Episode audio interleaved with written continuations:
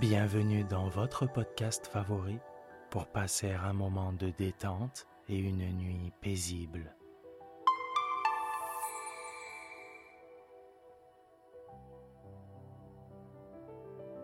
Installez-vous confortablement et profitez chaque soir de votre moment de relaxation avec le podcast Dormir sans souci.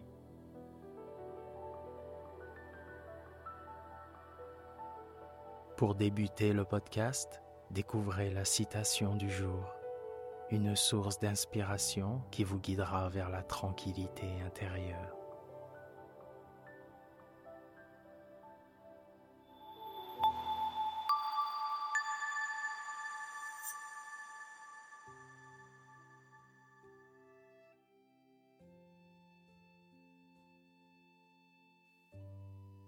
Permettez-moi, avant que nous commencions notre lecture, de vous remercier très sincèrement. Nous sommes chaque jour plus nombreux à nous retrouver dans ce cadre bienveillant. Vous êtes toujours plus nombreuses et nombreux à nous proposer des citations. Et pour tout cela, du fond du cœur, je vous dis merci. N'hésitez pas à vous abonner, à partager le podcast avec vos proches. Ces petits gestes nous aident et nous motivent à poursuivre ce travail. Merci et n'oubliez pas, vous êtes une personne formidable.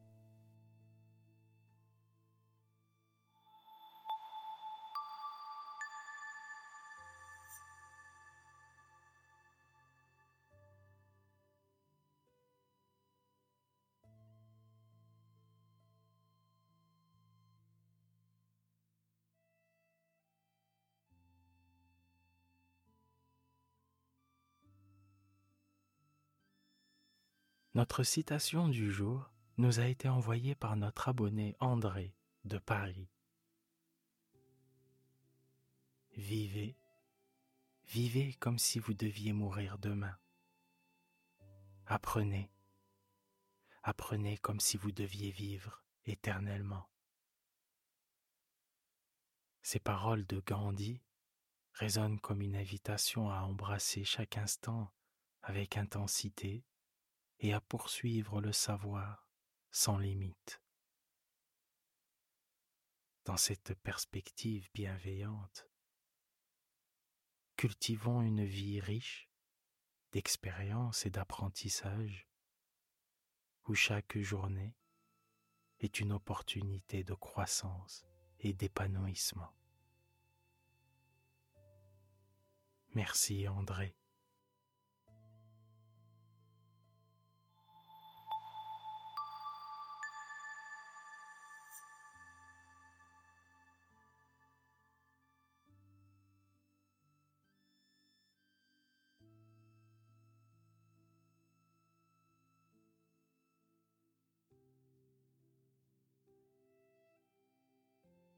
Le malheur est divers. La misère sur terre est multiforme. Dominant le vaste horizon comme l'arc-en-ciel, ses couleurs sont aussi variées, aussi distinctes et toutefois aussi intimement fondues. Dominant le vaste horizon comme l'arc-en-ciel, comment d'un exemple de beauté ai-je pu tirer un type de laideur Du signe d'alliance et de paix, une similitude de la douleur. Mais, comme en éthique, le mal est la conséquence du bien, de même, dans la réalité, c'est de la joie qu'est né le chagrin. Soit que le souvenir du bonheur passé face l'angoisse d'aujourd'hui, soit que les agonies qui sont tirent leur origine des extases qui peuvent avoir été.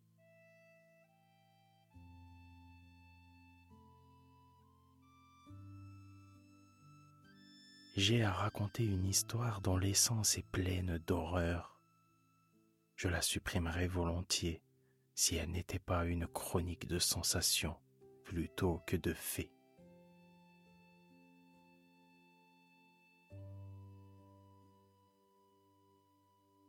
Mon nom de baptême est Égaüs. Mon nom de famille, je le tairai. Il n'y a pas de château dans le pays plus chargé de gloire et d'années que mon mélancolique et vieux manoir héréditaire. Dès longtemps, on appelait notre famille une race de visionnaires. Et le fait est que dans plusieurs détails frappants, dans le caractère de notre maison seigneuriale, dans les fresques du grand salon, dans les tapisseries des chambres à coucher, dans les ciselures des piliers de la salle d'armes, mais plus spécialement dans la galerie des vieux tableaux, dans la physionomie de la bibliothèque, et enfin dans la nature toute particulière du contenu de cette bibliothèque, il y a surabondamment de quoi justifier cette croyance.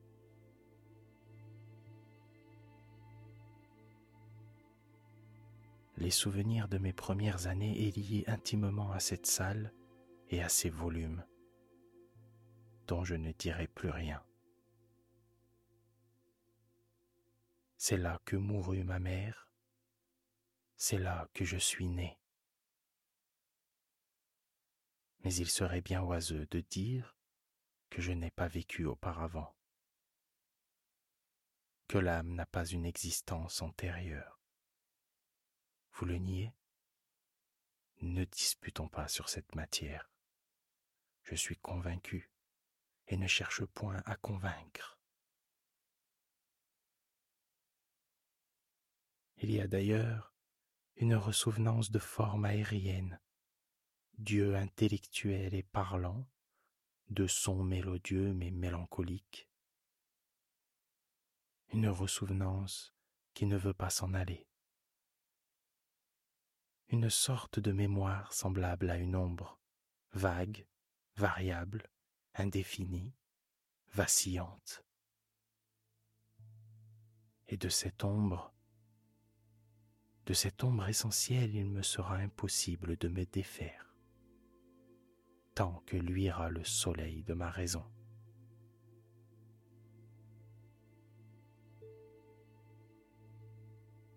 C'est dans cette chambre que je suis né, émergeant ainsi au milieu de la longue nuit qui semblait être, mais qui n'était pas la non-existence, pour tomber tout à coup dans un pays féerique, dans un pays de fantaisie, dans les étranges domaines de la pensée et de l'érudition monastique.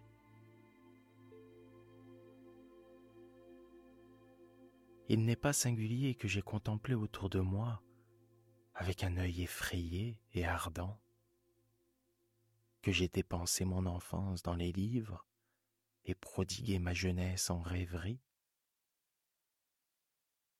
Mais ce qui est singulier, les années ayant marché et le midi de ma virilité m'ayant trouvé vivant encore dans le manoir de mes ancêtres,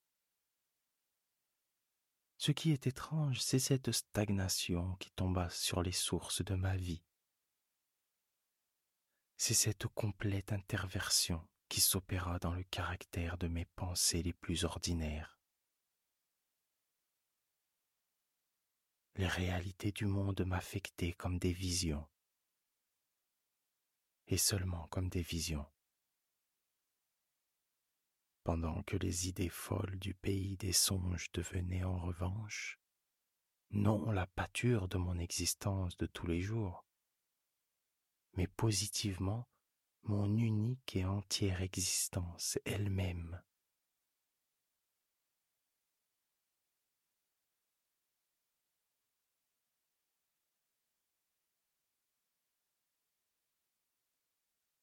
Bérénice et moi, nous étions cousins et nous grandîmes ensemble dans le manoir paternel.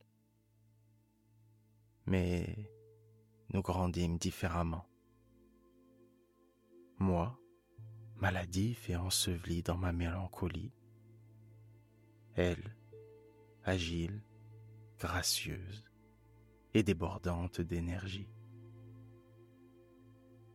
À elle le vagabondage sur la colline, à moi les études du cloître.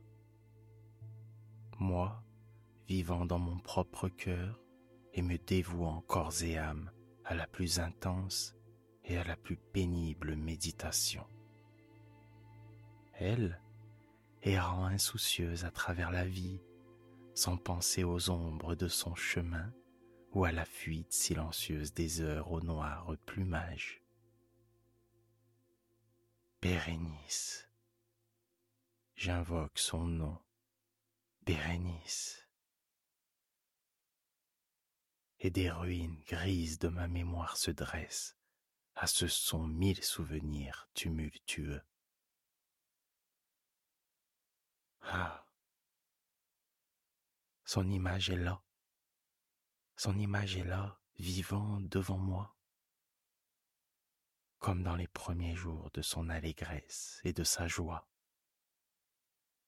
Magnifique et pourtant fantastique beauté. Et puis, et puis tout est mystère et terreur. Une histoire qui ne veut pas être racontée. Un mal, un mal fatal s'abattit sur sa constitution comme le simoun. Et même pendant que je la contemplais, l'esprit de métamorphose passait sur elle et l'enlevait, pénétrant son esprit ses habitudes, son caractère, et de la manière la plus subtile et la plus terrible, perturbant même son identité. Hélas, le destructeur venait et s'en allait. Mais la victime, la vraie Bérénice, qu'est-elle devenue? Je ne connaissais pas celle-ci, ou du moins, je ne la reconnaissais plus comme Bérénice.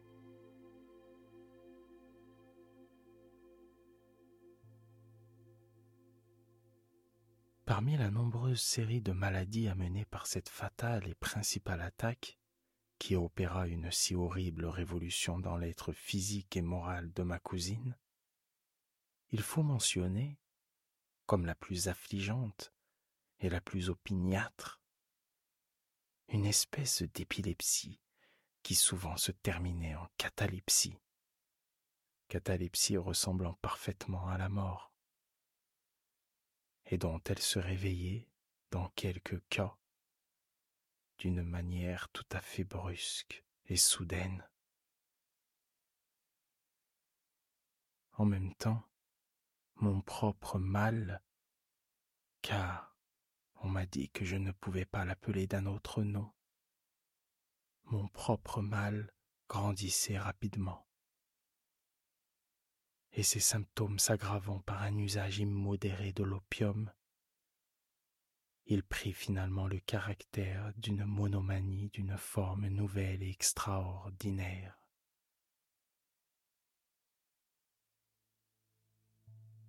d'heure en heure, de minute en minute, il gagnait de l'énergie. Et à la longue, il usurpa sur moi la plus singulière et la plus incompréhensible domination.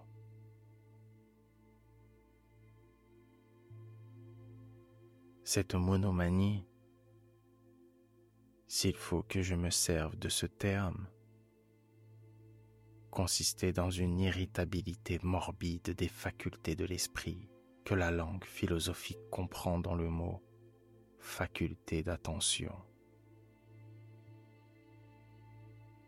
Il est plus que probable que je ne suis pas compris, mais je crains en vérité qu'il ne me soit absolument impossible de donner au commun des lecteurs une idée exacte de cette nerveuse intensité d'intérêt avec laquelle, dans mon cas, la faculté méditative, pour éviter la langue technique, s'appliquer et se plonger dans la contemplation des objets les plus vulgaires du monde.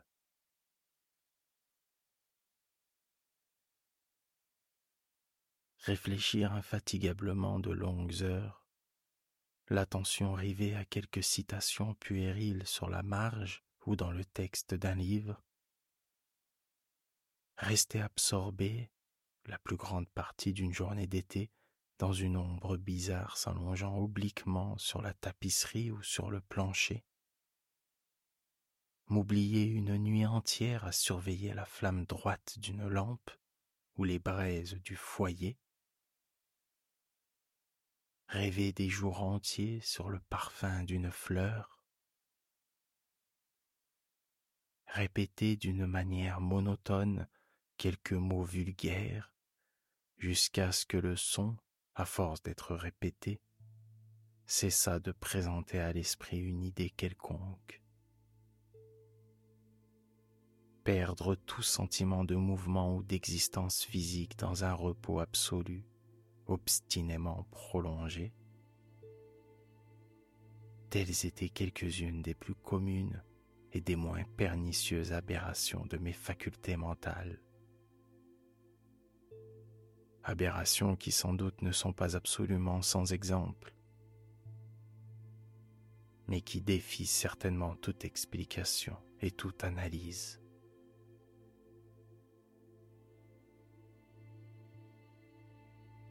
Encore, je veux être bien compris. La normale, intense et morbide attention ainsi excitée par des objets frivoles en eux-mêmes et d'une nature qui ne doit pas être confondue avec ce penchant à la rêverie commun à toute l'humanité, et auquel se livrent surtout les personnes d'une imagination ardente. Non seulement elle n'était pas, comme on pourrait le supposer d'abord, un terme excessif et une exagération de ce penchant, mais encore elle en était originairement et essentiellement distincte. Dans l'un de ces cas, le rêveur, l'homme imaginatif, étant généralement intéressé par un objet non frivole, perd peu à peu son objet de vue à travers une immensité de déductions et de suggestions qui en jaillit, si bien qu'à la fin d'une de ces songeries, souvent remplies de volupté, il trouve l'incitamentum ou cause première de ses réflexions entièrement évanouie et oubliée. Dans mon cas, le point de départ était invariablement frivole, quoique rejetant à travers le milieu de ma vision maladive une importance imaginaire et de réfraction. Je faisais peu de déductions si toutefois j'en faisais. Et dans ce cas, elle retournait opiniâtrement à l'objet principe comme à un centre. Les méditations n'étaient jamais agréables. Et à la fin de la rêverie, la cause première, bien loin d'être hors de vue, avait atteint cet intérêt surnaturellement exagéré qui était le trait dominant de mon mal. En un mot, la faculté de l'esprit plus particulièrement excitée en moi était, comme je l'ai dit, la faculté de l'attention, tandis que chez le rêveur ordinaire, c'est celle de la méditation.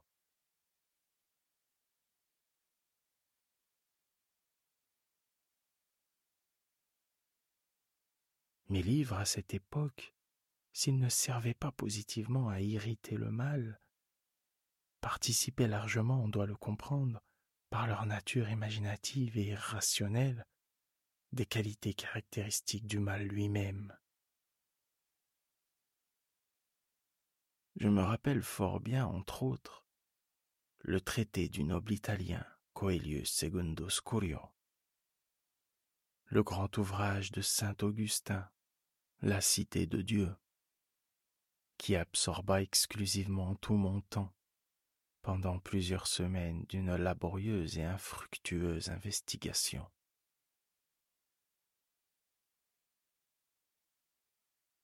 On jugea sans doute que dérangé de son équilibre par des choses insignifiantes, ma raison avait quelque ressemblance avec cette roche marine dont parle Ptolémée et Festion, qui résistait immuablement à toutes les attaques des hommes et à la fureur plus terrible des eaux et des vents, et qui tremblait seulement au toucher de la fleur nommée asphodèle.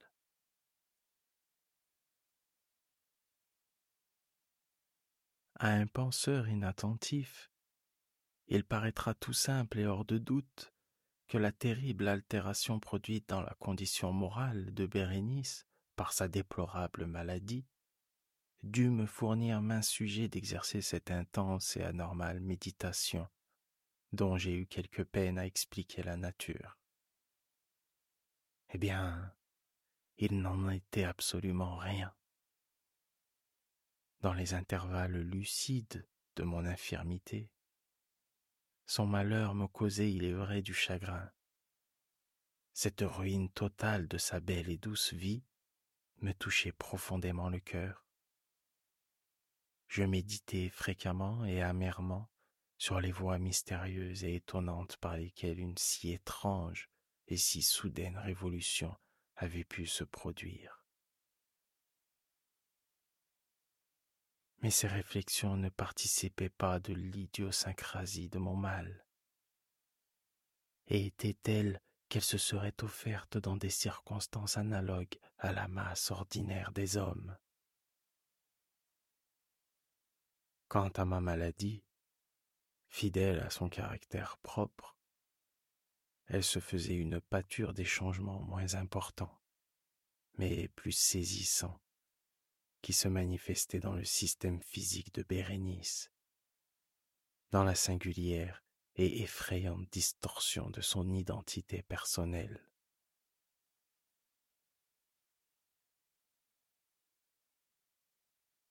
Dans les jours les plus brillants de son incomparable beauté, très sûrement je ne l'avais jamais aimée. Dans l'étrange anomalie de mon existence, les sentiments ne me sont jamais venus du cœur.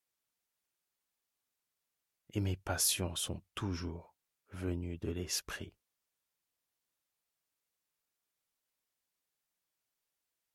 À travers les blancheurs du crépuscule et la nuit dans le silence de ma bibliothèque, elle avait traversé mes yeux et je l'avais vue, non comme la Bérénice vivante et respirante, mais comme la Bérénice d'un songe,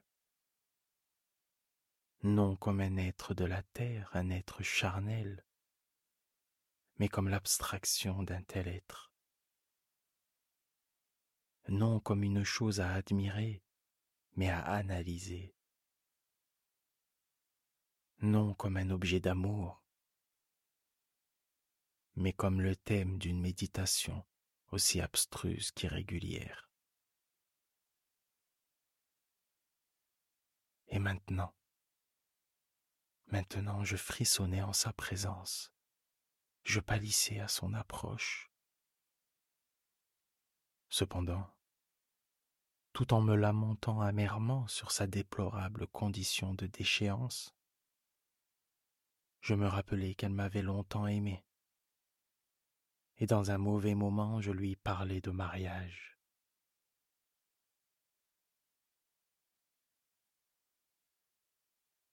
Enfin l'époque fixée pour nos noces approchait, quand dans une après-midi d'hiver, dans une de ces journées intempestivement chaudes, calmes et brumeuses, je m'assis, me croyant seul, dans le cabinet de la bibliothèque.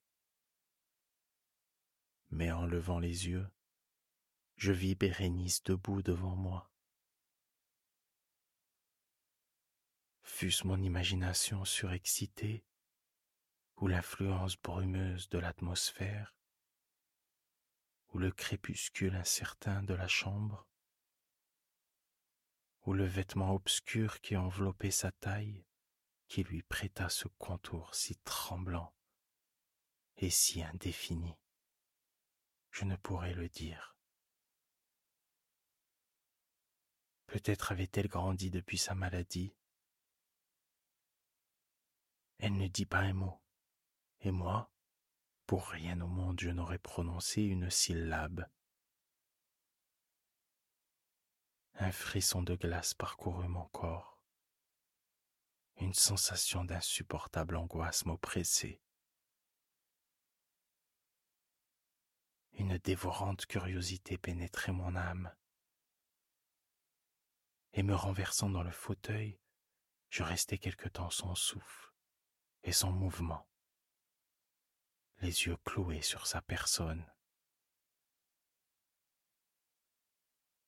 Hélas, son amaigrissement était excessif, et pas un vestige de l'être primitif n'avait survécu et ne s'était réfugié dans un seul contour. À la fin, mes regards tombèrent ardemment sur sa figure. Le front était haut, très pâle et singulièrement placide. Les cheveux autrefois d'un noir de jet le recouvraient en partie et ombrageaient les tempes creuses d'innombrables boucles, actuellement d'un blond ardent, dont le caractère fantastique jurait cruellement avec la mélancolie dominante de sa physionomie. Les yeux, les yeux étaient sans vie et sans éclat, en apparence sans pupille, et involontairement je détournai ma vue de leur fixité pour contempler les lèvres amincies et recroquevillées. Elles s'ouvrirent, et dans un sourire singulièrement significatif, les dents de la nouvelle Bérénice se révélèrent lentement à ma vue. Plus à Dieu que je ne les eusse jamais regardés, ou que les ayant regardés je fusse mort.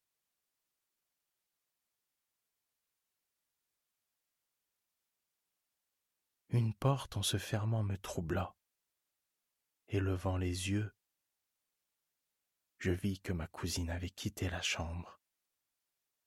Mais la chambre dérangée de mon cerveau, le spectre blanc et terrible de ses dents ne l'avait pas quitté et n'en voulait pas sortir.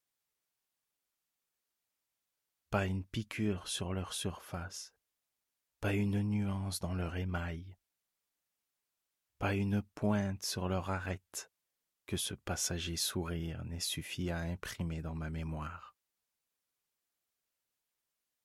Je les vis, même alors, plus distinctement que je ne les avais vus tout à l'heure. Les dents. Les dents, elles étaient là, et puis là, et partout, visibles, palpables devant moi, longues, étroites, et excessivement blanches, avec les lèvres pâles se tordant autour, affreusement distendues comme elles étaient naguère.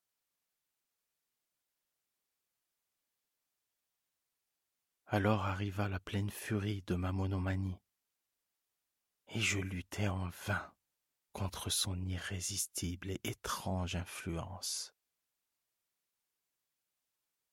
dans le nombre infini des objets du monde extérieur. Je n'avais de pensée que pour les dents. J'éprouvais à leur endroit un désir frénétique. Tous les autres sujets, tous les intérêts divers furent absorbés dans cette unique contemplation.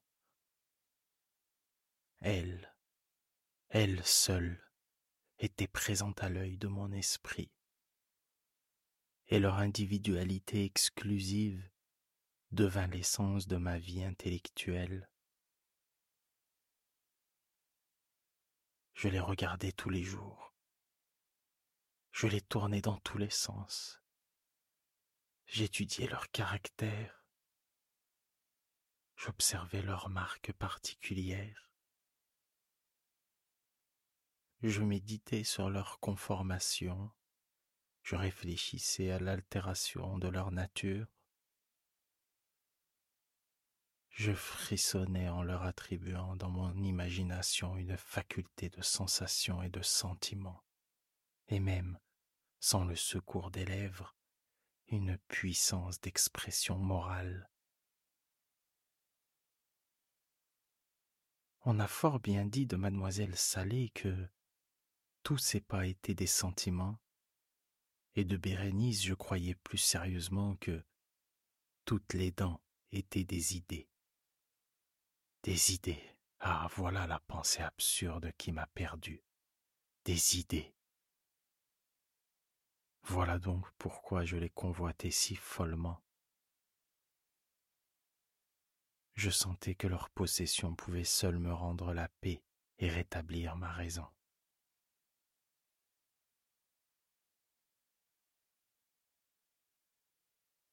Et le soir, je descendis ainsi sur moi, et les ténèbres vinrent, s'installèrent, et puis s'en allèrent, et un jour nouveau parut, et les brumes d'une seconde nuit s'amoncelèrent autour de moi. Et toujours je restai immobile dans cette chambre solitaire, toujours assis toujours enseveli dans ma méditation, et toujours le fantôme des dents maintenait son influence terrible, au point qu'avec la plus vivante et la plus hideuse netteté, il flottait çà et là à travers la lumière et les ombres changeantes de la chambre.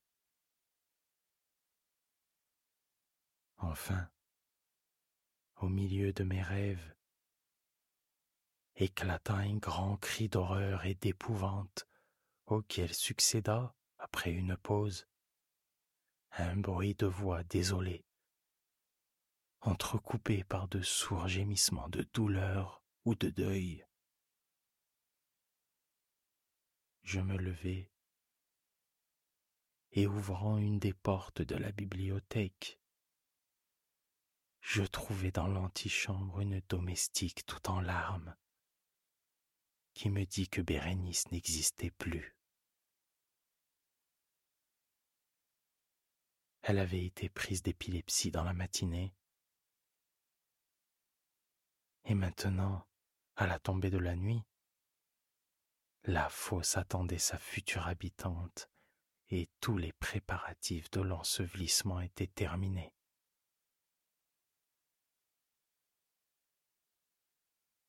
Le cœur plein d'angoisse et oppressé par la crainte, je me dirigeai avec répugnance vers la chambre à coucher de la défunte. La chambre était vaste et très sombre,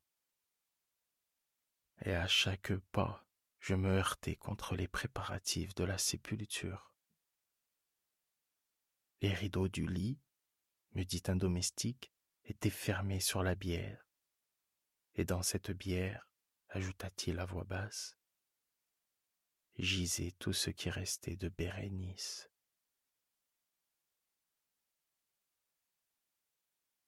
Qui donc me demanda si je ne voulais pas voir le corps?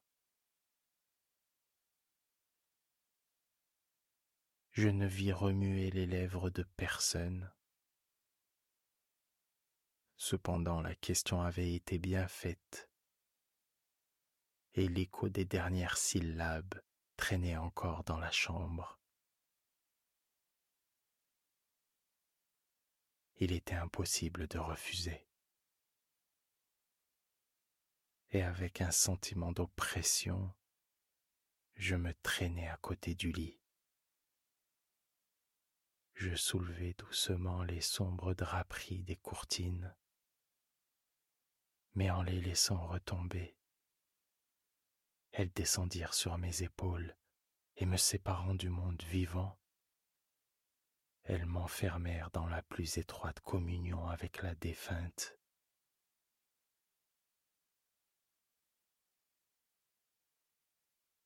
Toute l'atmosphère de la chambre sentait la mort. Mais l'air particulier de la bière me faisait mal, et je m'imaginais qu'une odeur délétère s'exhalait déjà du cadavre. J'aurais donné des mondes pour échapper, pour fuir la pernicieuse influence de la mortalité, pour respirer une fois encore l'air pur des cieux éternels. Mais je n'avais plus la puissance de bouger. Mes genoux vacillaient sous moi et j'avais pris racine dans le sol, regardant fixement le cadavre rigide, étendu tout de son long dans la bière ouverte. Dieu du ciel, est-ce possible? Mon cerveau s'est-il égaré? Ou le doigt de la défunte a-t-il remué dans la toile blanche qui l'enfermait? Frissonnant d'une inexprimable crainte, je levai lentement les yeux pour voir la physionomie du cadavre. On avait mis un bandeau autour des mâchoires. Mais je ne sais comment, il s'est dénoué. Les lèvres livides se tordaient en une espèce de sourire, et à travers leur cadre mélancolique, les dents de Bérénice, blanches, luisantes, terribles, me regardait encore avec une trop vivante réalité.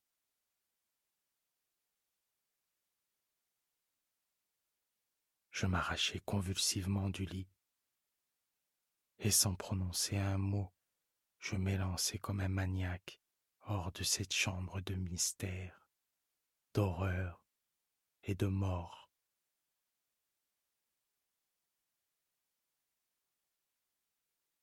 je me retrouvais dans la bibliothèque. J'étais assis, j'étais seul. Il me semblait que je sortais d'un rêve confus et agité. Je m'aperçus qu'il était minuit et j'avais bien pris mes précautions pour que Bérénice fût enterrée après le coucher du soleil. Mais je n'ai pas gardé une intelligence bien positive ni bien définie de ce qui s'est passé durant ce lugubre intervalle. Cependant, ma mémoire était pleine d'horreur. Horreur d'autant plus horrible qu'elle était plus vague. D'une terreur que son ambiguïté rendait plus terrible.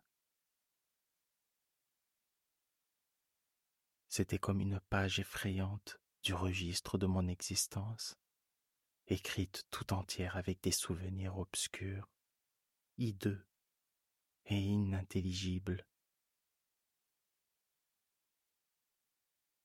Je m'efforçais de les décrypter, mais en vain.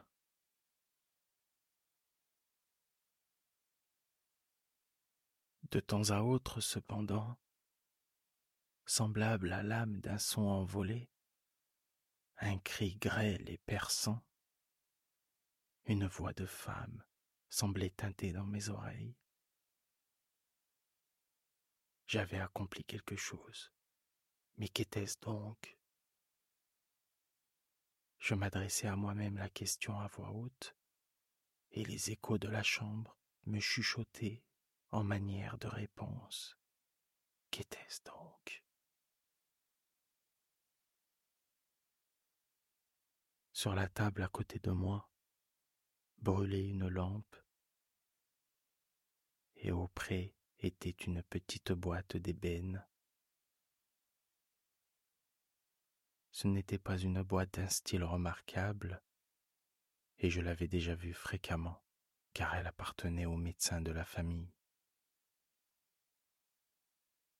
Mais comment était-elle venue là, sur ma table? Et pourquoi frissonnais-je en la regardant?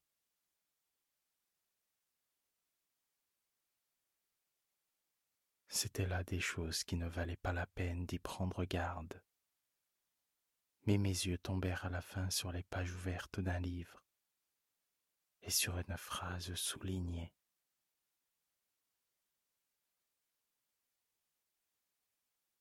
C'étaient des mots soulignés singuliers, mais fort simples, du poète Ibn Zayat. Mi soldades, si sepulcrum amicae vistrai, curas meis, aricaturum for levatas. D'où vient donc qu'en les lisant mes cheveux se dressèrent sur ma tête et que mon sang se glaça dans mes veines? On frappa un léger coup à la porte de la bibliothèque et pâle comme un habitant de la tombe, un domestique entra sur la pointe du pied. Ses regards étaient égarés par la terreur, et il me parla d'une voix très basse, tremblante, étranglée. Que me dit-il? J'entendis quelques phrases par-ci, par-là. Il me raconta qu'un cri effroyable avait troublé le silence de la nuit, que tous les domestiques s'étaient réunis, qu'on avait cherché dans la direction du son, et enfin sa voix basse devint distincte à faire frémir quand il me parla d'une violation de sépulture, d'un corps défiguré, dépouillé de son linceul, mais respirant encore, palpitant encore, encore vivant. Il regarda mes vêtements. Ils étaient grumeleux de boue et de sang. Sans dire un mot, il me prit doucement par la main. Elle portait des stigmates d'ongles humains. Il dirigea mon attention vers un objet placé contre le mur. Je le regardai quelques minutes. C'était une bêche. Avec un cri, je me jetai sur la table et me saisis de la boîte d'ébène